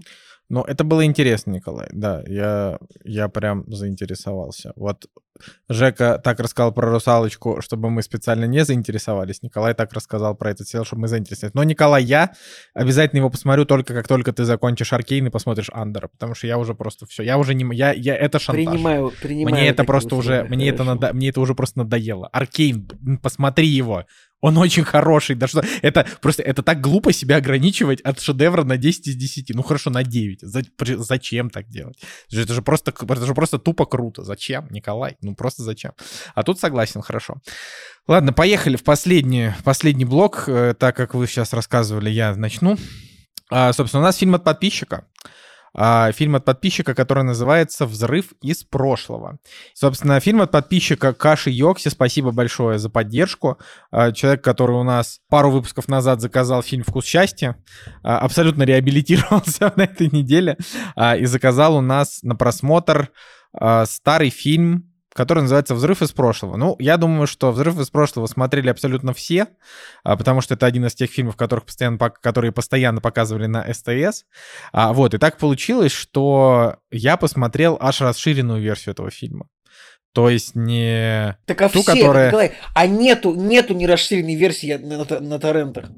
Слушайте, ну так и замечательно. Значит, мы посмотрели ну, да. расширенную версию фильма. Я, честно говоря, не помню, как, какая была не расширенная версия. Я фильм этот помню только исключительно тем, что там э, Брэндон Фрейзер вылез такой из бункера и туда-сюда. Вот, поэтому тут я его посмотрел. Ну, понятно, очевидно, что я помнил вообще там про что фильм и чем он закончился, но никаких деталей не помнил. И, собственно, я так могу сказать, что несмотря на то, что... Э, на то, что некоторые наши бустеры, э, особенно наш постоянный бустер Redvi, да, там э, считают, что и правильно считает, что э, быдло ведущих подкаста нужно как-то, значит, образовывать, да, и показывать им какое-то интересное кино. Иногда Иногда. Действительно, надо посмотреть что-то вот такое вот легкое. Потому что я посмотрел «Взрыв из прошлого», и вот он на меня сработал исключительно терапевтически. То есть я его смотрел, я, во-первых, полфильма смеялся над шутками, потому что, ну, там смешные шутки. Ну, вот реально, вот это вот олдскульное ламповое кино а, 90-х годов, оно действительно, блин, смешное. Ну, то есть вот все эти моменты, когда там эти персонажи выезжали на лифте, и там был этот культ, э, который они создали, я просто, я в голос смеялся, я просто в голос смеялся.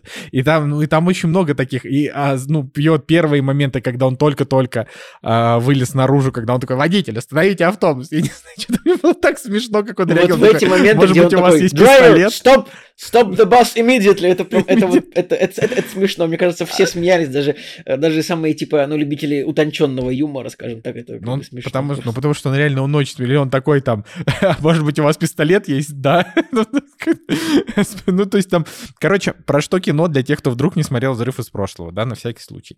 А, это фантаст... Нет, не фантастическая, неправильно фантастическая. Это комедия а, про то, что в 61 году а, в семье одного богатого гениального ученого а, случилась ситуация. Значит, а, кризис, холодная Нужно война. Сказать, что Э, это ученого, который начал потихоньку сходить с ума, потому что это прям, ну, говорят вот о нем. Он, он ну вот, ну они, да, они говорят, что он сходит с ума, но на самом деле там как будто бы, ну то есть там нету акцента на том, что он сходит с ума. Я бы, я бы перефразировал это, то, что он а, как бы он очень последователен в своей конспирологической теории о том, что вот случится ядерная война. И, соответственно, а, вот они там тусуются, значит, с какими-то своими друзьями, вдруг по телевизору показывают, что Хрущев, а, значит, там поругался с кем, с Рейганом или кто там был. И а, в общем, он сразу же, его играет Кристофер Уокен, этого ученого, он сразу же отослал всех своих друзей домой и повел свою жену в бункер, Это который он... Я просто представил, типа, такую вечеринку, на которой народ просто народ тусуется нормально, ну, просто сидят, кто-то такой, о, давайте президента послушаем, что он скажет. Включили, такие, ну, по домам расходимся. Не, Слушай, ну, ну там же все-таки объяснено было. Там, это там довольно важная информация. Истории. Да. Это как если бы мы смотрели, сейчас собрались и, ну ладно, не будем акцентировать внимание. Давай, но... Не, не ну надо, почему? Да, это как если бы, сейчас... ну да, как если бы сейчас, да, вот это, это, это как все бы тоже, любая тусовка бы сразу же превратилась в просмотр новостей. Короче, Дум вот. скроллинг. Дом скроллинг, да. А, вот. Ну и, соответственно, это все как бы переконвертировалось в такую историю, что а, они спустились в бункер, и тут так вышло, что случайно самолет упал на территорию их дома. И они в этот момент, Кристофер Уокен, значит, со своей женой, которую играет, я так понимаю, Сиси Спейсик, да, значит, э, вот как только они зашли, Uh, и дверь за ними типа прикрылась или, или почти прикрылась. Нет, они еще не прикрылась. Uh, значит, в этот бункер э, упал самолет на территорию их дома, все разбомбил. И, ну, соответственно... Просто военный самолет, который совершал тренировочный полет, и такое бывает, что у самолетов может что-то произойти неверно. Ну, то есть, да, ну и, короче, этот, uh, собственно, Уокин, это все интерпретировал как начало ядерной войны, и поэтому он сказал своей жене, ну, а она была еще беременна. И он говорит, ну все, подруга, мы с тобой здесь на 35 лет запираемся, потому что раньше, чем через 35 лет, э, не получится, там радиоактивная пыль не рассосется. И так, в общем, у них родился ребенок, и вот он вырос, и вот прошло 35 лет, и нам показывали все это время, как, что происходит наверху, что там сначала построили магазин, там кафешку, потом она стала клубом и т.д. и т.п. И вот проходит 35 лет, как бы наше время. Наше время — это э, год выхода фильма, то есть это 90, видимо, седьмой год, а, когда он вышел, или, или 99-й. 98 Вот, и 90 почти угадал, Николай. не, подождите, 98 это написано год производства, а премьера я вижу в мире 27 января 99 года, так что я не знаю. В общем, когда бы то ни было, со старыми фильмами это вообще сложно, там 97 или 98 или 99 год. А, и вот... э, Я, Брэд- я в этот момент еще подумал, там прямо на фильме написано, типа, «Наши дни», «Present Day». И вот эти люди, они так самоуверенно всегда писали «Наши дни», потому что, ну, наши дни уже не наши дни, как бы через 30 лет после этого фильма, там, да? Не, ну, ну как бы по логике это все равно наши дни, то есть это, ну, короче. А, вот, и, и э, вот спустя 35 лет двери бункера открываются, они, там, отец выходит наверх посреди ночи, видит какую-то проститутку, а, видит, как человек на улице блюет, случайно заходит в магазин порно-кассет, и там потом прибегает домой и говорит, там просто вообще кошмар, снаружи какие-то гермафродиты и, и вообще просто все какие-то мутанты. Вот, но тут ему становится плохо, и сын, значит, э, так как у них, я так понимаю, продуктов было рассчитано ровно на 35 лет, его отправляют буквально в магазин для того, чтобы он э, закупился. Он выходит и теряется. Сына играет Брэндон Фрейзер.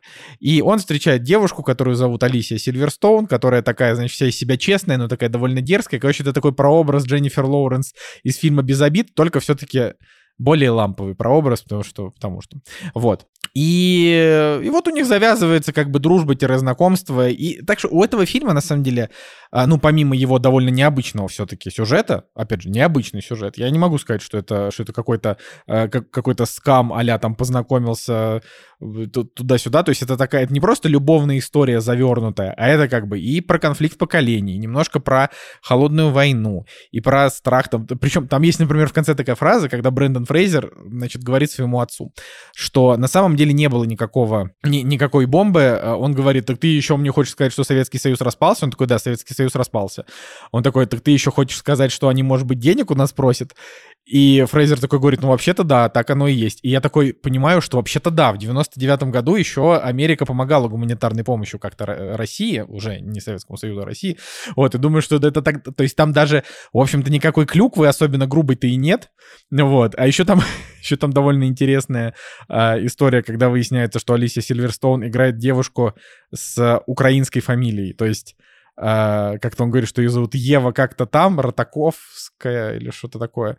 И отец говорит, это случайно не русская фамилия? Он говорит, нет, украинская. Ну, то есть, да, это, это очень... это да, главное, главное, главное, что отец такой, ну, то есть, и отец такой говорит, и отец такой как бы пожал плечами, то есть ему ок, А, но в рамках 98 года как будто бы еще не совсем понятно, ну, то есть, еще Там- не, совсем понятно, какой он смешнее. у себя в голове различия мне больше- рисует в этом плане. Мне больше понравилось, что тут э, Николай сказал, что нет клюквы, тут есть, наоборот, антиклюква, ну, типа, боязнь, вот, э, излишняя боязнь американцев, вот этой вот красной угрозы, ну, про которую уже снят миллиард фильмов тоже, правильно? Именно про нападение СССР на, на Америку. То есть, как бы... Да, но э, к, к чему это все? К тому, что фильм это абсолютный, как Женя Москвин выразился перед началом выпуска, абсолютный филгуд. Я от него дико кайфанул. То, что это расширенная версия, все отлично. Он достаточно подробный во многих местах. И вообще я люблю фильмы, в которых у людей м, вот чего-то нет, и они потихонечку это приобретают. То есть вот в данном случае это прям вот я люблю за это, например, фильм «Терминал», э, когда человек, оказываясь в тяжелых обстоятельствах, начинает обрастать а, всякими разными ништяками. Вот здесь он там попал в мир абсолютно там вообще без понимания, как он работает, и вот у него появляются друзья, потом по- по- по- появляется понимание о том, как э, быть с деньгами, а, значит, и э, вот и, и так далее, и тому подобное, начинает потихоньку въезжать. Например, мне очень понравилась сцена в клубе. Вот сцена в клубе, где, а, где он так классно, типа, с двумя девушками танцевал, я прям за него рад был, думаю, ну вообще красавчик. Вот, так что в целом я считаю, что фильм, ну, очень хорош. Немножко меня, конечно, смутил момент с тем, что вот где она решила вызвать врачей, под конец фильма, он как будто немножко лишний уже для этого, то есть лучше бы они, наверное, как-то сами разобрались. Вот, ну, потому что это, ну, это реально просто как будто чуть-чуть лишняя сцена. Вот, но в целом очень классно. И вот, и вот единственное, что я могу сказать, это, конечно, невероятная трагедия персонажа Сиси э, Спейсик. Мне вообще как кажется, бы... что вот это прям как-то недосказано, что а как-то она не это... Ну, то есть она весь фильм прям страдала прям тупо два часа. Вот вообще, мне так и жалко тоже было. Но ее просто персонаж, не... это прям критичный персонаж. То есть она 35 лет бухала с горя от одиночества. Но это, ну... В общем, я не знаю, я думаю, что на ее месте я просто кукухой двинулся. Да я, так я она, так Николай, так она двинулась тысячу раз в этом фильме. Там еще смешно то, что этот самый батя такой, ух, я буду скучать по убежищу. Типа она такая, нет. Он такой, ну этот дом почти как убежище. И там самое смешное в финале, когда он типа отмеряет, э, отмеряет типа территорию двора, чтобы строить новое убежище. Мне кажется, да. это самый лучший вообще момент. Причем еще мой папа этот фильм всегда очень любил тоже. Он такой говорит, а, взрыв из прошлого. Это реально, надо, надо... это реально вот этот вот фильм для таких, для взрослых мужичков, он всегда очень хорошо заходит. Потому что каждый уважающий себя взрослый мужчина на самом деле мечтает о том, что у него был бункер, типа, в котором он спрячется от бомбы. Ну, серьезно. Ребят, просто вам еще по 31, мне 33. Жак, тебе 32. Сколько? 31. Жак, тебе 31. Вам по 31 еще, мне 33. Я уже примерно, у меня в голове уже вот уже где-то две буквы, две с половиной буквы типа Бу и Н уже тоже выписывается. Я уже понимаю, что да, бункер скоро придется. Короче, и, и, э, надо сказать, что Брэндон Фрейзер, конечно, красавчик в этом фильме. Он вообще хорош. Но, господа, Нейтан Филлион за две сцены он, конечно, крадет красоту. Ой, да, потому да. что нет красавчика красивее, чем Нейтан Филлион, просто в природе не существует. Вот. Да. Блин, ребят, короче, это самый популя... это, это самый позитивный фильм, который у нас когда-либо заказывали. Ну, то есть. Да, да. Просто. Ладно, Женя, что ты, что ты, Жень, тебе сказать нечего? Ты что нам не говоришь ничего? Нет, я наоборот, на самом деле, очень рад, что нам заказали взрыв из прошлого. Он у меня был скачан. Он у меня лежал в архиве, но я все никак не мог э, подобрать э, причину, чтобы посмотреть его с Надей. И когда его заказали на Бусте, я такой, да, настало время, потому что я хочу пересмотреть э, фильмы с Брэндоном Фрейзером, «Ослепленный желаниями», Тарзана, которого он играл. Джордж, Джордж, Джордж из, из джунглей. джунглей. Точно, да. И «Взрыв из прошлого», конечно же, конечно же, я когда-то смотрел в детстве, но я к чертям собачьим полностью забыл все, что там происходит. Э, яркие моменты, да, я помнил, то есть э, вот этот вот приход Бога и Блин, ну про Святую Троицу это очень Это очень смешно, да, это очень смешно. И когда мы начали его смотреть, я понимаю, что вроде бы немножко такое театральное, что-то вот наигранное, и я такое не, не люблю, но через там, 10 минут там 15 минут хронометража, когда уже начинается активная завязка сценария. Мне прям так это все понравилось. Я с таким наслаждением смотрел э, с момента, когда в первый раз они выходят наружу, и меня прям на ха-ха начало пробирать. И я прям с нетерпением ждал, ну когда же, когда же этот пацан, блин, вырастет и появится Брэндон Фрейзер, чтобы насладиться его вот этими ужимками. И это круто. Он красивый, накачанный, такой мощный и в то же время элегантный. И он может и элегантного мужчину сыграть, и ребенка, который все никак не может вырасти. Ну, прям актера, конечно, они подобрали супер круто. И то, что у Брэндона Фрейзера есть Оскар, это говорит о том, что он действительно очень классный актер. Перевоплощение его, когда ему э, замечательный э, персонаж гей говорит о том, что тебе на самом деле пора вырасти и побыть э, мужчиной, и когда он просто элегантнейшим образом наклеивает пластырь, и ты видишь, как он поменялся в минуту от одного характера к другому, это круто. Да, это прикольно. Первое, что интересно, это то, что в 2023 году смотреть «Взрыв из прошлого» невероятно интересно по многим фактам. Сам факт э, возможности ядерной войны, но это как бы ладно. Второе, это прикольно смотреть на деградацию общества, как они показали вот эти вот срезы времени. Но когда в условно наше время персонаж выбирается и встречает э, трансвестита, и ты такой «Вау!». А потом, когда Брэндон Фрейзер встречает, э, значит, черную женщину, и он ее называет негритянкой, и она такая «Чего?», и ты такой «Да что себе позволяют эти создатели?» в 98 году. Вот этот вот дух MTV-шного э, вот этого вот настроения по музыке, по тому, как все это написано, это, конечно, супер приятно. Супер смешно, и я поставил 8 из 10, мне «Взрыв из прошлого» очень сильно понравился.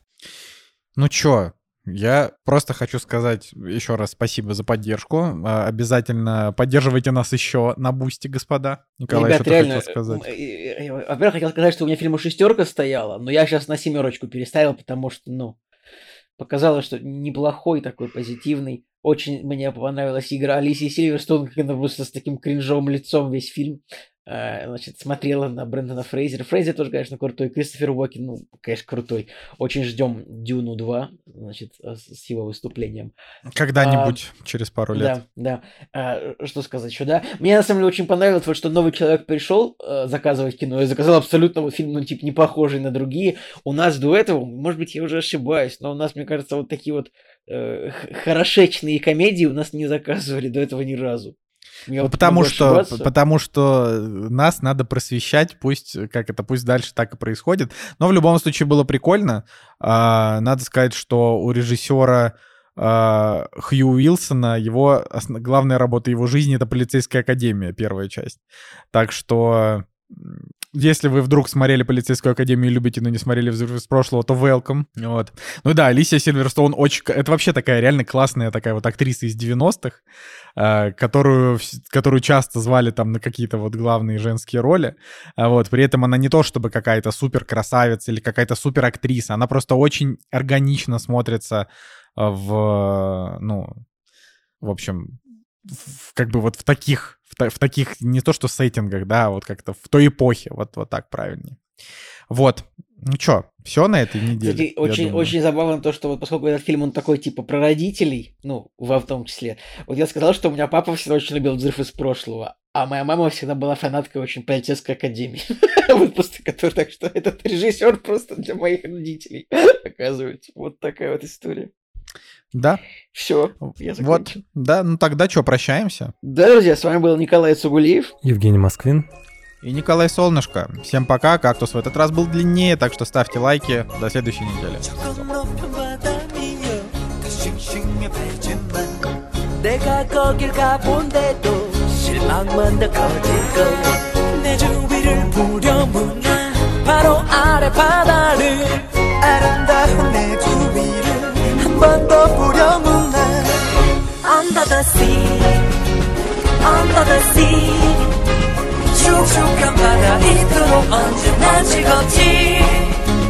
사람은 때약바다에 종일토록 일하지만 우리는 종일 헤엄치지. Under the sea.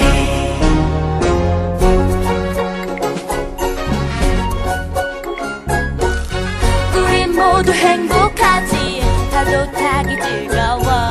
그 누구도 모르겠지. 어항 속 고기들은 답답하고 지루하지 불행하게 산다네 그 주인이 배고프면 Under the sea Under the sea 아무도 우릴 잡거나 놀려대질 않아 우리는 눈치가 빨라. 미끼도 피할 줄 알아 안전한 세상 그칠 리 없어 Under the sea Under the sea 달콤한 세상 모두가 행복하게 살기 철갑산 어가우리도 흥이나 연주를 하네. 이렇게 즐거운 하루 이틀 Under the sea 하프도 치고 베이스 소리 신나게 들렸나 팔도 굴고 멋진 큐바. 매력있는 섹스폰.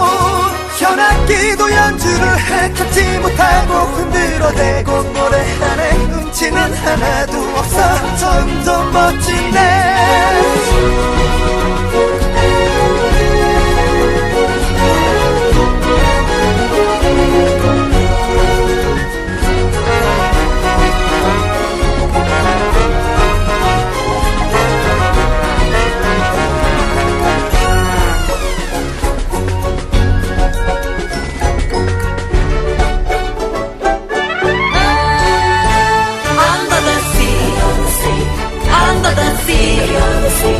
여기에서 모든 것이 함께 노래하지.